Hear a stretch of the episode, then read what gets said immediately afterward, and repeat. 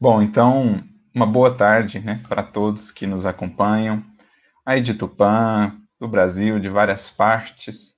Que o Senhor nos abençoe, que nos conectemos aqui à lembrança, ao carinho desse espírito tão querido que é Eurípides Barçanufo, benfeitor desta casa, que vem já ao longo desses seis anos, certamente inspirando a todos esses corações que vêm em seu nome trabalhando em nome de Jesus na seara do bem e da fraternidade. Então, mais uma vez, ficam aqui os nossos votos de muito trabalho, de muita luz, de muitas realizações no bem e com Jesus a todos esses corações.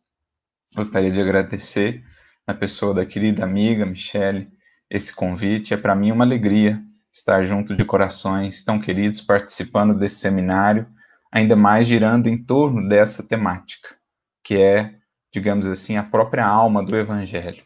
Mais do que isso, a alma mesma, a força suprema, soberana do universo, que é o amor, a própria essência de nosso Pai, o hálito do Criador, como nos diz Emmanuel no seu bonito capítulo 30 do livro Pensamento e Vida.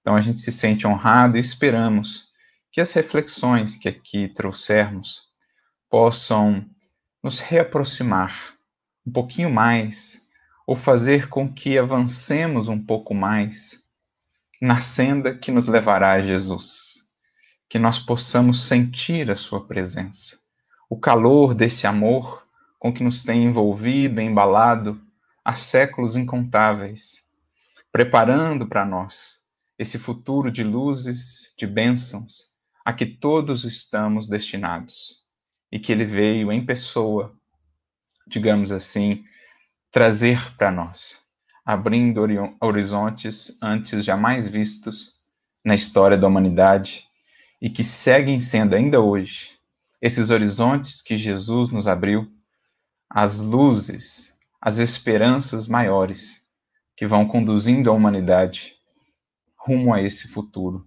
a esse porvir. Que Ele abençoe, portanto, cada um dos corações que aqui conosco nessa tarde estarão participando desse ágape, desse banquete em torno do pão do Evangelho. Porque foi nesse clima, foi nesse contexto que Jesus trouxe esse novo mandamento, como ele mesmo diz, aos seus discípulos. Estávamos ali naquele momento marcante, muito belo, da última ceia, como nos está registrado no Evangelho de João, dos capítulos 13 a 17, o registro mais amplo, mais profundo do que foi aquele último momento de Jesus com os discípulos ali no cenáculo, antes da sua crucificação, antes da, das culminâncias da sua tarefa entre nós enquanto encarnado. É um momento que Emmanuel vai definir como sendo uma paisagem completa de afetividade integral. Eu gosto muito dessa definição que está no livro Caminho, Verdade e Vida, capítulo 86, em que Emmanuel trata ali de Jesus e os seus amigos.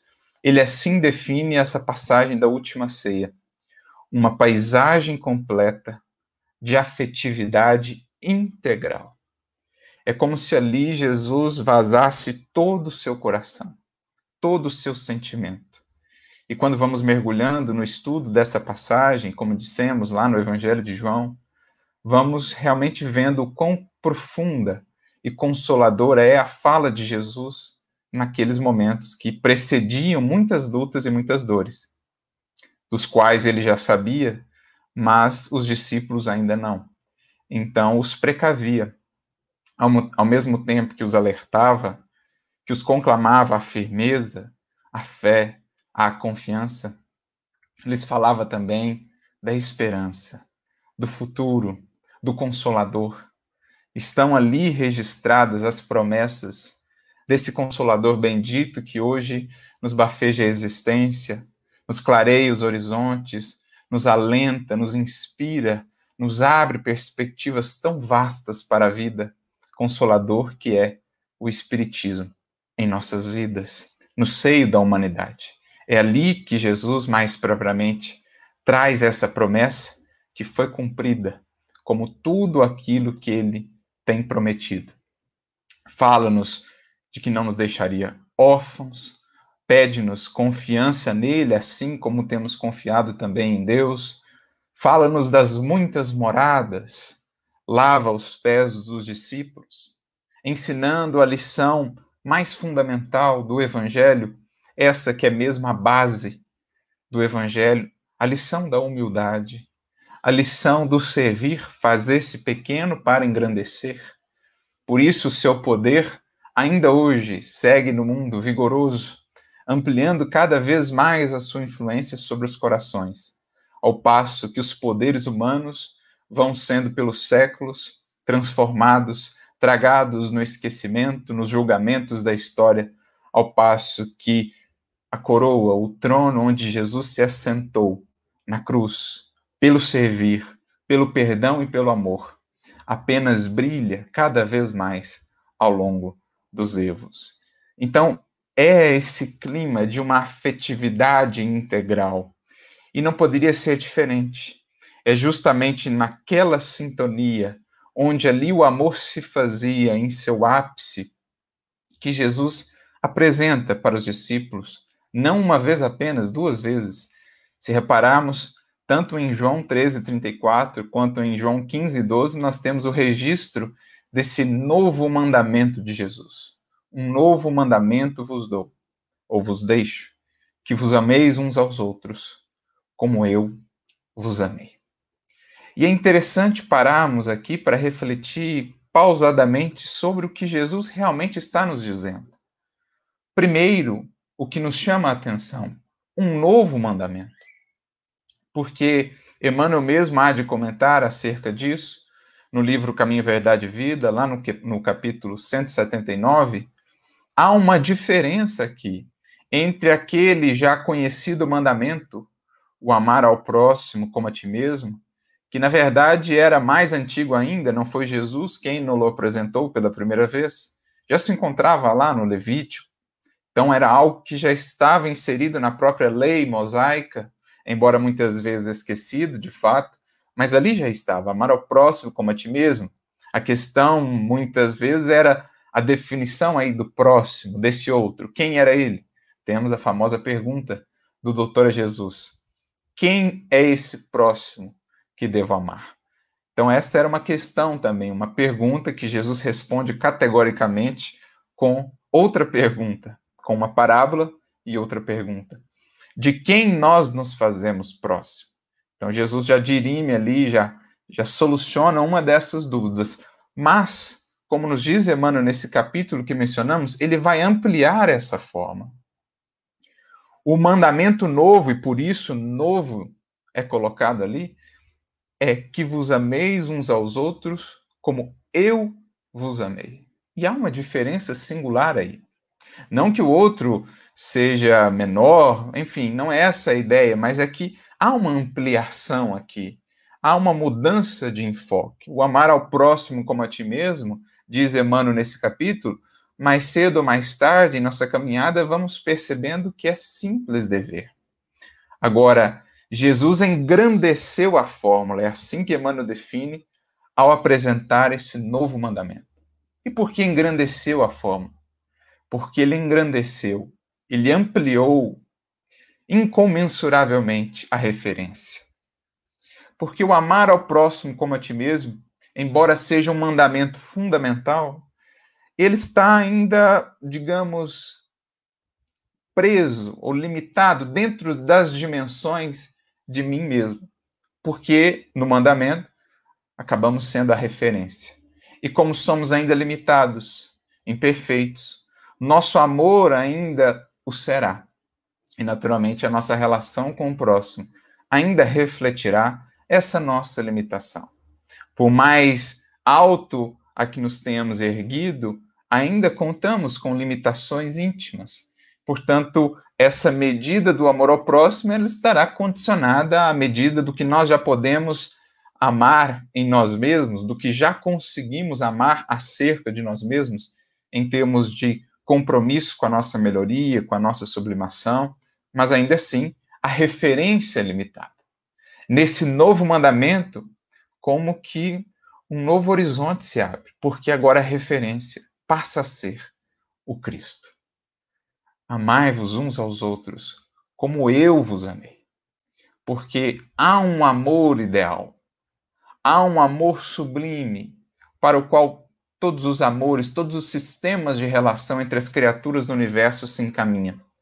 E esse amor sublime e ideal, quem nos exemplificou foi Jesus, aquele que conhecemos como Jesus, o Cristo de Deus. Existem muitas gradações da experiência amar. Até mesmo se pensarmos em termos de palavras no Evangelho ou no grego koiné da época, vamos encontrar quatro palavras que fazem referência ao amor. Há até uma obra muito interessante de Lewis, o mesmo autor das Crônicas de Nárnia, chamada Os Quatro Amores, em que ele fala dessas quatro expressões do amor, começando por Eros, esse amor mais paixão, mais relacionado ao corpo, ao prazer, enfim. Por outro lado, nós temos o amor Storge, que é aquele amor mais associado ao vínculo familiar, aquele amor entre os mais próximos ali, desse círculo mais estreito. Passamos depois ao amor filia, o amor amizade, o amor troca, o amor afinidade, o amor partilha. E chegamos, enfim, ao ápice, ao clímax divino do ágape, que foi cantado pelo apóstolo Paulo na sua conhecida carta aos Coríntios, lá no capítulo 13 da sua primeira carta aos Coríntios, quando ele tece aquele verdadeiro hino sublime sobre o que é esse amor, o amor ágape, o amor que foi materializado, que foi encarnado pelo Cristo. Esse é o clímax. Então, Aqui a gente já vê nessas próprias palavras e expressões diferentes gradações da experiência amor, da experiência amar. Mas Jesus não nos dá uma tarefa simples, porque quer extrair o máximo de nós. Ele sobe, digamos assim, a meta, eleva o sarrafo, convida-nos a dar o máximo, a buscar o aperfeiçoamento, como dirá também na fórmula: sede perfeitos como perfeito é o vosso Pai. Então Jesus não coloca qualquer referencial, ele coloca o maior referencial. Esse amor ágape, que nele já se expressava em plenitude, ele nos convida a desenvolvê-lo. Porque é, é o que todos nós estamos destinados a alcançar. As várias expressões de relação entre as criaturas são como vários rios que todos se encaminham para o mesmo mar esse mar desse amor ágape, desse amor universal, desse amor sem qualquer exigência, desse amor sublimado, desse amor que reflete o divino na criatura. Permaneça o amor fraternal. É uma mensagem, uma fala de Paulo que é comentada por Emmanuel em um de seus comentários do Evangelho, e ele então dirá que esse é o amor que está destinado a perdurar na eternidade afora tudo vai se transformando, o amor vai se depurando, para que ao final saibamos amar a todos os seres com esse amor sublime, esse amor fraternal que em Jesus alcançou a máxima luz. Então, é um novo mandamento de fato, por conta dessa simples mudança de referência que representa em verdade tanto. Porque agora é como se fôssemos somar com Jesus é como se o amor de Jesus viesse somar com o nosso. Então, é de fato engrandecer o amor ao próximo como a ti mesmo, porque agora vamos amar ao próximo como a nós mesmos e como Jesus o ama. Vamos passar a sentir no esforço dessa conquista e dessa construção, porque é uma construção, não é algo que se consegue mudando uma chavinha internamente, não. É um processo de filtragem de depuração, assim como para se fazer o vinho tem lá o lagar, tem lá todo o processo de trabalho do tempo para chegar-se ao resultado, assim também para a obtenção desse amor. Há que se contar com o tempo, com a constância, com as lutas da vida, com o lagar da experiência terrestre, que aos poucos vai extraindo tudo que é matéria e vai ficando no final a quinta essência, o puro espírito, o puro amor, como os próprios Espíritos nos dizem também, usando o mesmo símbolo da videira, fazendo referência ao processo de purificação do Espírito. Então é algo que o tempo vai ter uma parcela importante, mas na medida em que vamos nos dispondo a isso, abrindo o coração para Jesus, sintonizando-nos com Ele, somando o seu amor ao nosso, deixando que Ele nos preencha, que Ele habite em nosso coração, vamos ampliando a nossa capacidade de perceber e de compreender o próximo, porque ao nosso vai se somando o amor de Jesus. As nossas limitações vão se somando à riqueza de Jesus. Então, o que antes eram horizontes estreitos, até mesmo no amor a nós mesmos ou por nós mesmos, vão se ampliando. Nosso amor por nós mesmos vai se depurando, sendo cada vez menos capricho, cada vez mais ideal, sublimação.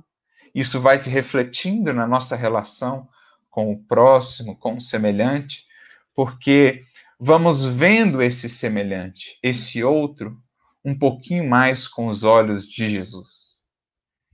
E quão bela é a visão de Jesus! Quão penetrante é a visão de Jesus! Quão profundo olhar do Divino Mestre e amigo da humanidade! que saberá enxergar para além de todas as aparências a essência sublime, porque já é puro o seu coração. E aquele que tem o coração puro, diz Jesus mesmo, verá Deus em tudo, em todos, em toda parte, porque consegue separar o transitório do permanente, o efêmero do imortal.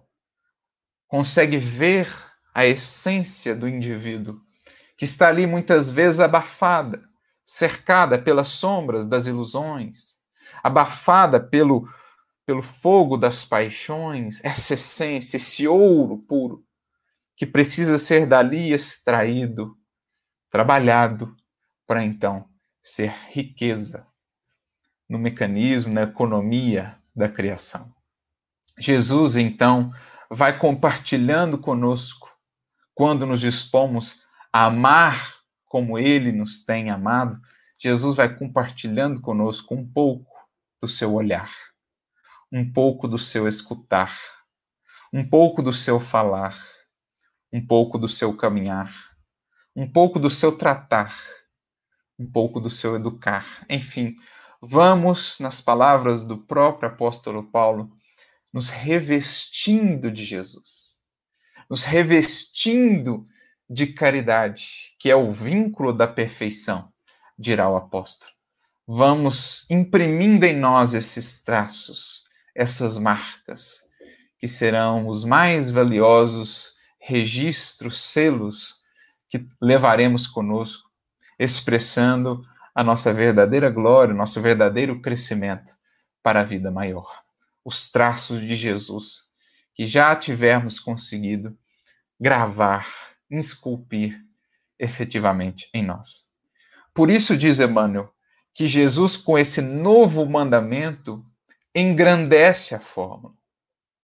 Não é mais a criatura agora dando apenas de si mesma, é o Cristo agindo junto à criatura, para que ela dê o máximo de si mesma, secundada por Jesus, para que ela dê as suas migalhas de amor multiplicadas pela infinita riqueza que Jesus consegue dar a tudo que ele toca, a tudo que ele inspira.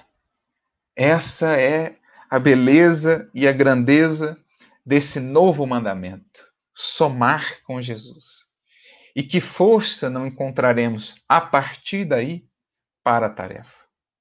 Que recursos não encontraremos surpresos dentro de nós para amarmos, compreendermos, servirmos mais, quando enfim estabelecemos essa aliança, permitirmos que Jesus possa amar por meio do nosso coração, que Jesus possa olhar por meio dos nossos olhos, que Jesus possa falar por meio de nossos lábios. Que belezas, que riqueza não sentiremos. O perfume de Jesus, da Boa Nova, a se espargir e a nos envolver, a nos embalar a nós mesmos, como vasos ainda de barro, imperfeitos, como diz Paulo, mas já capazes de transportar esse perfume do Cristo e espalhar por onde passa, mesmo diante dos corações caídos, presos nas sombras do ódio, da ignorância, da perversidade, espalhar ali esperança, abrir portas de redenção, falar da profundidade da misericórdia, desse amor que não apresenta condição para nos amar. Isso será partilhar dia a dia essa experiência com o amor do Cristo. Experiência que é transformadora, não há como. Porque aqui a gente vai entendendo melhor a profundidade também dessa dessa orientação de Jesus, desse novo mandamento. Porque a gente repara um detalhe. Esse detalhe é que Jesus coloca o verbo no passado, como eu vos amei. E creio, não há dúvidas para nenhum de nós que ele segue amando-nos. Ele os amou aos discípulos até ali, como havia amado desde que os recebeu a todos nós, desde que nos recebeu a todos nós aqui no planeta Terra, Jesus já nos vinha amando. Amou-nos até ali, até a cruz e para além, segue nos amando até hoje, assim será para os séculos. Mas Jesus coloca o verbo no passado. É como se ele nos quisesse projetar para o que foi vivido ali, o que foi expresso.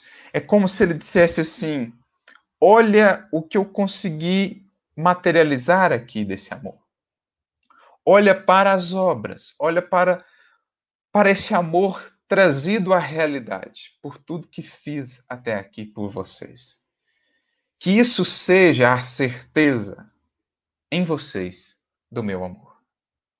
É como se ele dissesse assim: se algum dia duvidares disso, se algum dia fraquejares na fé, na esperança, olha como eu vos amei. Lembra do exemplo. Lembra de que eu vim ter convosco. Lembra do que foi a minha vida, porque está aqui a minha carta, escrita, gravada no tempo, nos séculos e nos corações, a minha carta de amor por todos vocês. Está aqui o meu testemunho que o tempo não poderá apagar. Sempre, portanto, que duvidar, possas lembrar de tudo que foi feito, desse amor que virou realidade, desse amor que caminhou conosco, desse amor que amou, que serviu, que amparou, que reergueu, que materializou-se em obras, em ações, enfim. Lembra disso, porque então não há como duvidar. Toda vez que lembramos da vida de Jesus, é como reavivar essa chama do seu amor em nós, essa chama de fé e de esperança em nós. É como lembrar que, apesar de não o merecermos, por conta da nossa tremenda ignorância e brutalidade ainda, ainda assim ele nos amou, já nos amava e segue amando. Portanto, esse amor não há nunca de se alterar.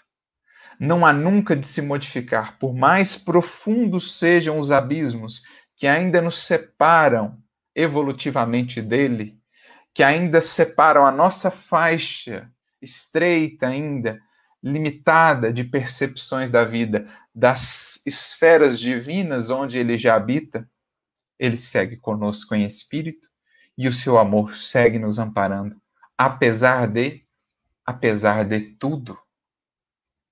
É isso que Jesus está nos dizendo. E quanto mais a criatura, então, vai experienciando esse amor, olhando para a vida de Jesus, olhando para o que foi vivido lá, para o que foi manifesto, e mais ela vai se conhecendo e percebendo as suas limitações, mais ela vai se deixando transformar por esse amor, porque quando a gente reconhece que apesar dos abismos das nossas fragilidades e imperfeições, esse amor nos preenche, nos envolve, ainda assim. Nosso coração começa a sair do lugar, ele, ele começa a perceber, não dá mais para permanecer onde temos estado. Queremos aprofundar a experiência com esse amor. Que amor é esse que ama? E isso vai nos dando, então, mais estímulo para a caminhada. E isso vai nos dando um outro olhar para aqueles que, num primeiro olhar, pareciam nos perdidos, totalmente equivocados. Vamos aprendendo com Jesus a preencher os abismos que nos separam do outro. Vamos aprendendo com Jesus a amar como ele nos tem amado, apesar de não merecermos. Amar mesmo assim, no sentido de auxiliar aquela criatura a revelar o que lá no fundo está destinado, está lá preparado para um dia se expressar. Então, é, é, esse amor, essa experiência que, como diz Paulo, nos constrange, que vai nos levando a romper limites e barreiras, até aqui muito marcantes para a nossa capacidade de amar. Quando a gente vai percebendo o quanto esse amor de Jesus venceu distâncias e abismos para nos amar, as distâncias e abismos que criávamos para o outro, ou que o outro nas suas quedas morais, nos seus equívocos, criava para si mesmo, não vão sendo mais barreiras que nos impeçam de algo fazer para levantar, para soerguer esse irmão. Por isso, Paulo dirá: o amor do Cristo nos constrange. Porque na medida em que vamos somando com esse amor dele, deixando ele amar por meio de nós, vamos sentindo-nos constrangidos. Não dá mais para permanecer com as velhas barreiras de então. Dentro dos mesmos círculos de limitação, sentimos a necessidade de expandir, de ampliar. Se temos recebido tanto, apesar de não merecer, sentimos-nos impelidos também a dar mais, mesmo para aqueles que pareçam não merecer. Esses dias mesmo lia uma pequena mensagem de Emmanuel, um pequeno conto, na verdade, em que ele fala de um indivíduo que num sonho tem uma experiência em que se vê diante de um orientador espiritual, provavelmente no mundo espiritual, se via diante do benfeitor e lhe perguntava qual a melhor maneira de provarmos o nosso amor a Jesus, qual a melhor prova de amor que poderemos ofertar ao Senhor. E então esse benfeitor diz apenas para ele que a melhor prova de amor que a Jesus podemos dar é aquela de amar alguém que aqui no mundo não tem feito nada por merecer esse amor. Aquele que menos tem feito por lhe merecer é esse, o mais necessitado de alguma expressão de amor, ainda que seja uma prece apenas, porque aí estaremos entendendo o que é esse como eu vos amei como ele nos amou no dia em que nada tínhamos a dar, em que sequer havíamos cogitado retribuir ou retornar esse amor, ele nos amou. No dia mesmo em que estávamos ainda envoltos nas sombras, atrelados a compromissos com o mal, com a sombra mesmo mais densa, estava Jesus a nos enviar os seus mensageiros de luz a nos resgatar pouco a pouco para o caminho de redenção. É esse o amor com que ele nos tem amado até aqui. E quanto mais o sentimos, mais somos impelidos, constrangidos pela própria consciência, pela própria força do amor que vibra em nós, embora ainda latente, a ampliarmos essa nossa capacidade de amar e a sairmos do lugar em que temos estado até aqui, muitas vezes estacionados. Por isso, Paulo usa essa expressão ambígua. O amor do Cristo nos constrange. Nos constrange no sentido de que nos faz ver o quão pequeninos somos diante dessa grandeza, mas ao mesmo tempo nos constrange porque nos faz sair de onde temos estado para buscar imprimir em nós um pouco mais dessa grandeza que com esse amor vamos sentindo está também em potencial em todos nós. Vamos, vamos atendendo a esse imperativo da vida e da consciência, é preciso amar mais. É preciso ampliar, depurar esse amor, essa capacidade de amar. É o que nós vamos sentindo, é o que nós vamos experienciando quando vamos nos abrindo para essa soma com Cristo, quando vamos nos deixando transformar realmente por Ele e, naturalmente, transformar as nossas relações com o próximo. Porque só aí a gente consegue realmente nos relacionar com o outro, amar o outro. E aqui há um outro aspecto importante do amai-vos uns aos outros, como eu vos amei. Porque Jesus poderia ter dito apenas amai-vos como eu vos amei. Mas ele faz questão de dizer amai-vos uns aos outros. Então, essa parte do texto da fala poderia ser dispensável, mas ele faz questão de colocar. Porque ele quer frisar para nós o que é a própria essência desse amor que ele quer nos ensinar. Um amor que parte de uma outra referência, não tanto mais a referência do eu agora, de nós mesmos, mas a referência Cristo. Esse amor divino, esse amor imparcial, esse amor universal. É agora um amor que volta-se realmente para a realidade do outro. Porque até aqui, muito de nosso amor é o simples gostar ou amar a projeção de nós mesmos no outro. Emmanuel mesmo tem uma mensagem muito interessante no livro Fonte Viva, capítulo 101, intitulada A Cortina do Eu, em que ele diz como a nossa experiência reflete muito ainda do nosso egoísmo, do nosso narcisismo, do nosso eu ainda adoecido. E ele diz que muitas das vezes, até aqui, nas pessoas, nas criaturas mais queridas, nós temos amado, na verdade, a nós mesmos. E ele dá um exemplo.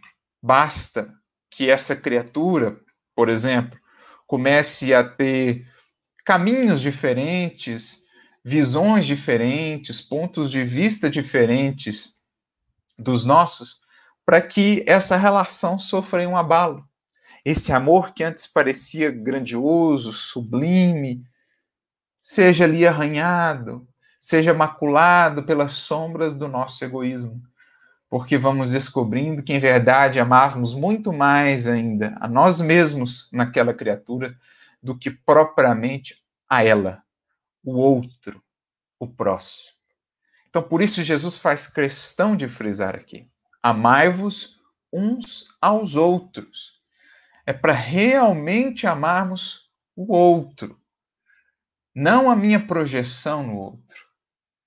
Não é algo que diz respeito a mim, é algo que diz respeito a ele, a ajudá-lo a extrair do seu mais íntimo um pouco mais da expressão divina que há nele. É isso que é o amar no paradigma do Cristo, segundo esse novo mandamento. Não é algo que diz respeito a nós, aos nossos quereres, aos nossos gostos, ao nosso ponto de vista. É um sentimento que consiga perdurar, mesmo que não haja nenhuma afinidade de propósitos, de ideias. Por isso não é simplesmente querer ou gostar, é muito mais do que isso. Amar, na visão do Cristo, é realmente conseguir enxergar no outro o que há de universal, o que há de divino e que, portanto, nos une a todos como irmãos, o que dá essa unidade na criação. Isso é o amar para Jesus. Embora as aparências, as expressões transitórias do indivíduo agora sejam as mais diversas, embora estejamos em espectros completamente opostos de pensamento, de filosofia, de religião, de política, enfim, é conseguir ter para com ele compreensão, carinho, é conseguir fazer para com ele o que estiver ao nosso alcance para estimulá-lo na senda do progresso. Ainda que venha percorrer caminhos com os quais de maneira nenhuma nos afinizamos, mas que serão caminhos para ele, porventura, úteis, necessários à sua experiência de crescimento. Então é esse Amai-vos uns aos outros, amar o outro, ver a figura do outro, e vemos o quão desafiador é isso ainda nesses nossos tempos de tanta polarização, mesmo no seio da doutrina espírita, do nosso universo cristão aqui, quanta divisão, quanta dificuldade justamente por essa inabilidade nossa ainda de partilhando o espaço do nosso coração com o coração de Jesus, podemos amar aqueles que estão em espectros muito distintos do nosso, no campo do pensamento, das ideias, das perspectivas. A gente vê o quão nosso amor ainda é projeção de nós mesmos quando somos convidados a lidar com esses que estão em espectros diferentes da política, por exemplo, da religião, da filosofia, em ideias que se antagonizam. A gente vê o quanto ainda para nós é difícil debater pontos de vista, perspectivas, pensamentos sem dissentir, como diz Bezerra de Menezes, sem deixar de ver no outro um irmão. Quantos corações, se lhes fosse pedido para orar por um tal indivíduo ou aquele outro indivíduo, não conseguiriam fazê-lo, porque ali não conseguem ver ainda esse outro, muito diferente deles, mas um irmão. É preciso que aprendamos com Jesus a ampliar, aprofundar a nossa capacidade de amar e, com isso, compreender, enxergar, visualizar no outro o divino, para de alguma maneira sermos úteis. Isso será amar, é fazer do outro um próximo, de fato. Como Jesus perguntou lá ao doutor da lei, que o havia questionado quem era o próximo, de quem nós nos fazemos próximos? Ou seja, será que eu estou conseguindo realmente fazer do outro, seja ele quem for, um próximo? Porque não é ele quem tem que fazer essa aproximação, não é ele que tem que se moldar a mim, para que então eu possa amar. Sou eu que, mantendo fiel aos princípios, aos valores que sigo perante a consciência, Sou eu que devo enxergar nele re realmente o que ele é, o que ele pode ser, para então ele venha a ser mais do que o outro, também um próximo no meu coração. Ainda que a afinidade não seja a mesma que teremos com um amigo, que teremos com alguém que comunga dos mesmos propósitos e ideais, é esse o amor que Jesus nos ensina a ter, até mesmo pelos inimigos, é seguir estimulando, alimentando neles, tanto quanto possível, o bem que um dia haverão de expressar também em plenitude, como Jesus mesmo o faz. Então ele destaca isso. Vamos olhar o outro, menos eu, porque quanto mais eu nessa relação, mais exigência, mais difícil será amar como eu vos amei. Como Jesus nos amou. É aquilo que João Batista nos diz. É preciso que ele cresça, o Cristo cresça em nós e eu diminua. Quando o nosso eu diminui e o eu divino, do qual Cristo é o representante, cresce, menos exigências no amor, mais universal esse amor, mais ele será como o sol que ilumina todos, maus e bons, como a chuva que cai sobre todos e para todos, justos e injustos, como perfume que envolve a todos, aqueles que fazem o bem como aqueles que não fazem. São as expressões da vida, as expressões da natureza, que em todos os recantos falam da presença divina, estimulando os bons a avançarem ainda mais na senda e convidando os maus a despertarem.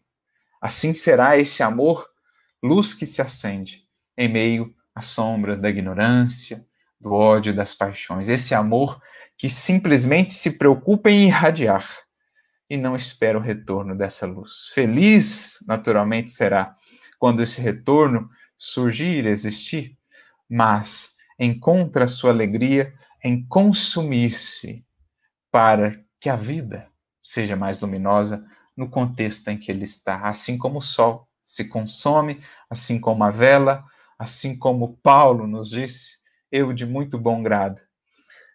Gastarei e me deixarei gastar por vós, ainda que amando-vos cada vez mais, seja por vós menos amado ou menos compreendido. Este será o amor de Jesus, este novo mandamento, o engrandecimento da fórmula e da proposta para que a gente possa realmente atuar com Ele no mundo, partilhando do seu sentimento com aqueles que abrem os horizontes de um novo tempo que todos nós esperamos. Amai-vos uns aos outros como eu vos amei. Mais uma vez, esse destaque para o que foi feito, o amor que foi materializado e essa certeza de que mesmo não merecendo, fomos assim tão amados por Ele quando esteve entre nós, esse amor não há de nos faltar. Mas também esse convite para que o amor possa se materializar em obras, possa se materializar naquilo que é palpável, porque somente assim estará lá registrado nas páginas do infinito e da imortalidade como a nossa cota de colaboração com o Senhor da vida para a redenção do mundo. Essa é a proposta de Jesus, estabelecida ali, naquele último momento de intimidade mais profunda com os discípulos. Aquela paisagem completa de afetividade integral, conforme a descrição do Emmanuel. E acho que para a gente entender melhor o que foi essa orientação de Jesus, creio poderíamos fazer isso a partir da ótica de um dos corações que viveu aquele momento e que certamente ouviu essas palavras.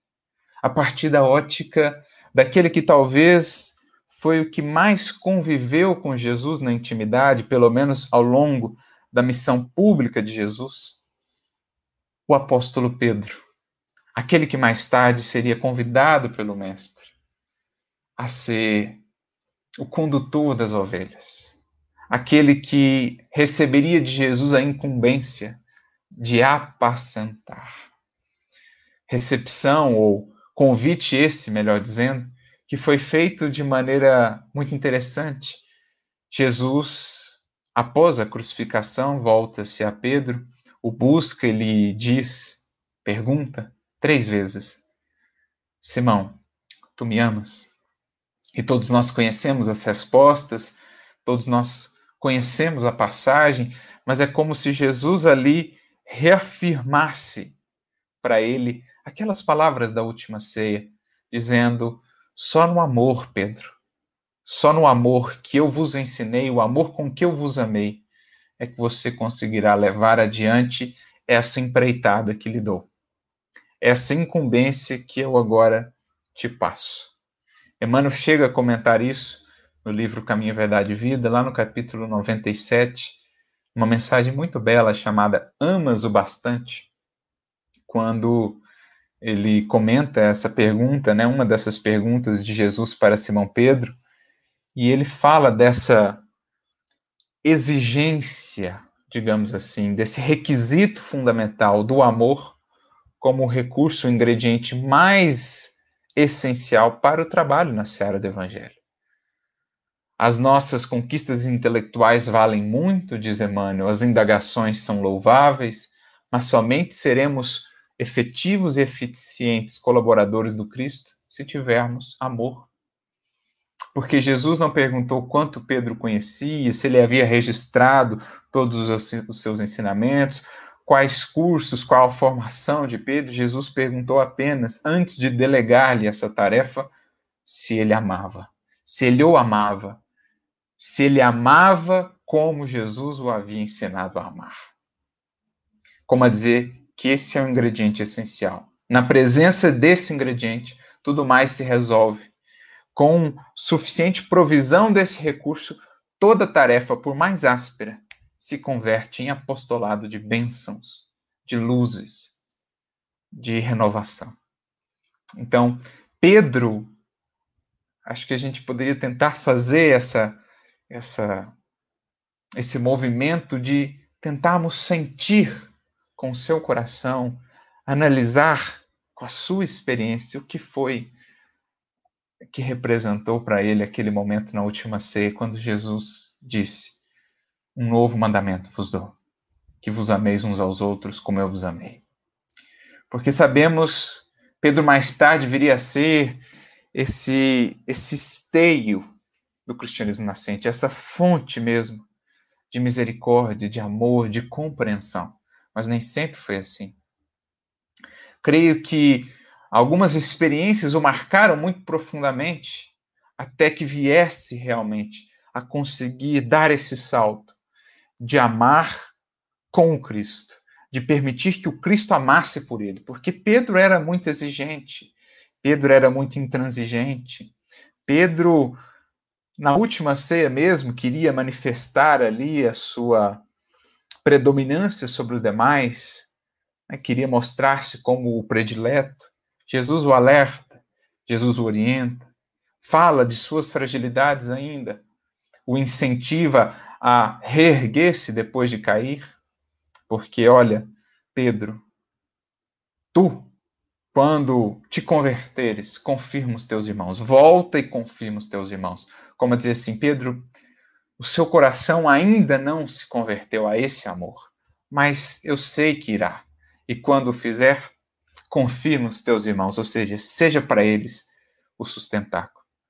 E Pedro fica até meio ferido nos seus sentimentos diante de algumas orientações de Jesus na última ceia, como vemos lá no livro Boa Nova, no capítulo 26. Imagina ele que Jesus o achava um coração endurecido, um coração inabilitado para amar, mas aqui Jesus, e deixa claro isso para ele, sabia, ainda havia o que depurar ali. Para abrir-se a essa medida nova de amor, a esse novo mandamento, Pedro precisaria caminhar, precisaria experienciar aí algumas dificuldades, algumas lutas, para romper com os últimos muros e deixar-se então amar com Jesus. Deixar então Jesus amar por ele. E certamente uma dessas primeiras e mais marcantes experiências se deu poucas horas depois dessa orientação de Jesus e a gente pode imaginar essas palavras de Jesus a ecoar no íntimo de Pedro, na consciência de Pedro, no coração de Pedro. Quando, tendo ouvido essas palavras algumas horas antes, como eu vos amei, ele mais tarde, frágil, oscila e o nega por três vezes. E conta-nos que ao fazê-lo, ele olha para a prisão onde Jesus estava e ali os olhares se cruzam. E naquele olhar ele não percebe nenhuma condenação, nenhuma reprimenda, nenhum ódio, nenhuma mágoa, nenhum rancor.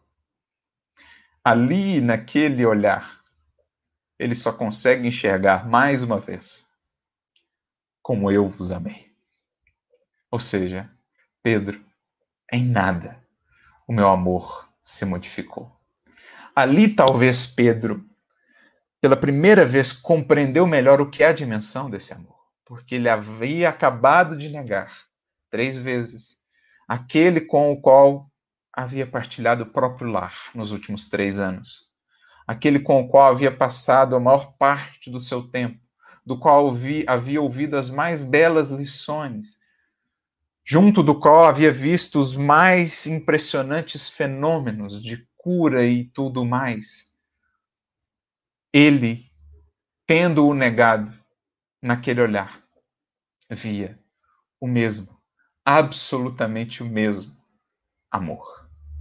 Talvez ali Pedro tenha entendido um pouco mais do que é esse amor de Jesus, quando todos os haviam abandonado quando todos os usufrutuários daquele mesmo amor, naquele momento, o deixavam só, naquele olhar só existia a mesma luz, a mesma capacidade de amar. Então, Pedro ali começa a experienciar o que é esse amar, como diz João no início do discurso ali, do, do relato da última ceia, no capítulo 13, logo no primeiro versículo, e tendo-os amado, amou-os até o fim. Eu gosto muito dessa fala de João. O que é amar até o fim, até as últimas consequências, até os últimos sacrifícios? Nós o vemos só em Jesus. E é esse o amor que nós projetamos na busca pelo infinito. Incorporar, ainda que seja uma miligrama por dia, desse amor que Pedro ali pôde identificar naquele olhar. Então vieram as lutas. Nós temos as mensagens de Humberto de Campos falando-nos quantas vezes Pedro não estava cansado, quantas vezes não pensava em desistir, em desanimar, na tarefa difícil da casa do caminho, as perseguições, as lutas imensas. Mas certamente havia uma força que no seu íntimo continuava a impulsionar o seu coração para frente. Eram aquelas mesmas palavras que em seu íntimo ecoavam: que vos ameis uns aos outros, como eu vos amei. Porque sempre que ele lembrava do que aquele amor havia feito por ele quando não o merecia, não havia como não encontrar mais forças para amar mais ainda, com mais renúncia ainda, com mais sacrifício ainda. E ele então se reerguia, se reanimava, trabalhava ainda mais, dava-se ainda mais, graças àquele amor que havia preenchido os seus abismos e as suas fragilidades e que agora o enriquecia para que ele também pudesse dar de sua parte. E aí vamos chegar num outro momento culminante em que Pedro expressa essa lição já mais viva em si mesmo. Quando, por exemplo, isso está narrado no Paulo Estevão, na segunda parte, no capítulo 5, ele é convidado por Paulo a ajudar a ajustar as coisas ali na comunidade de Antioquia, as disputas entre judaizantes e gentios. E ele acaba tendo uma conduta que desagrada ali Paulo, que cria mais dificuldades no seio da comunidade, e então Paulo publicamente coloca isso em pauta, e nós conhecemos a passagem, começa ali uma discussão, os emissários de Tiago que estavam presentes, Barnabé começa a questionar Paulo, como ele ousava questionar Simão Pedro, o emissário primeiro mais direto de Jesus, enfim, começa todo aquele embate, então Pedro mergulha em si mesmo e começa a pensar como proceder. Começa a se lembrar de Jesus. Começa a se lembrar de que ele não havia sido compreendido nem mesmo pelos amigos mais diletos, nem mesmo por ele, Pedro. Começa a lembrar da figura daquela cena, Jesus na cruz, a cruz como símbolo de perfeito equilíbrio, duas linhas retas justapostas começa a pensar naqueles dois corações. Tiago, com seus aspectos mais conservadores, mas fazendo um trabalho muito importante junto aos judeus, sendo mesmo a pedra de salvação da casa do caminho em Jerusalém. Por outro lado, Paulo, desassombrado, abrindo os horizontes do evangelho para outros povos, para outros corações. E então ele vai meditando, meditando, lembrando-se de Jesus e pede a inspiração e certamente terá ouvido ecoar lá dentro. E vos ameis uns aos outros, como eu vos amei. Então ele chega à difícil equação, ele chega à solução. Era preciso amar a ambos, sem parcialidade, sem pendores para um para outro lado, era preciso entender, compreender a tarefa de cada um, era preciso se apagar para que a causa pudesse se engrandecer era preciso diminuir o seu eu para que o Cristo pudesse brilhar. E então que ele se ergue e, ao invés de acirrar ainda mais os ânimos, pede perdão pelas suas faltas. Diz que tem medido a profundidade, a grandeza da misericórdia e do amor de Jesus pela profundidade do abismo de suas fraquezas. E pede a Paulo que passe ao comentário do Evangelho naquela noite. Diz Emmanuel que ali Pedro salvara o cristianismo nascente certamente ao se recordar destas palavras: que vos ameis uns aos outros, como eu vos amei. Porque ali ele amou a Tiago, com as suas imperfeições, com as suas limitações, mas com as suas virtudes, com o seu divino. Amou a Paulo, com as suas imperfeições, com as suas limitações, mas também com as suas virtudes, com o seu divino. Amou aos cristãos, amou ao Cristo, amou a todos como ele nos tem amado. E por isso o evangelho chegou até nós. Então, esse é Pedro, alguém que, ouvindo aquelas palavras, não as entendendo de pronto, mas experienciando ao longo do tempo esse amor, pôde um dia alcançá-lo, plenificar o seu coração, aprendendo a amar com Jesus, ou deixar que Jesus amasse e ame por meio dele. É essa jornada, é esse o amor que nos compete buscar, meus amigos. Porque essa é a única força capaz de equilibrar o universo. Equilibrar as diferenças, dar unidade à diversidade, dar unidade aos corações. Emmanuel tem uma mensagem muito bela no livro Segue-me, capítulo 72, chamada Força, em que ele diz que existem vários tipos de forças. Existe a força gravitacional, que agrega, que equilibra os mundos na imensidão cósmica, que aproxima as partículas, mas que não consegue essa força criar o mínimo vínculo entre os corações. Existe a força elétrica que movimenta guindastes, transporta pesos, toneladas enormes, mas que não consegue aliviar nem mesmo de leve o peso da angústia nos corações. Existe a força administrativa, a força da lei, que, embora influencie sobre muitos destinos, embora conduza sociedades, as nações, não consegue penetrar o íntimo da criatura, mudando ali resoluções fundamentais.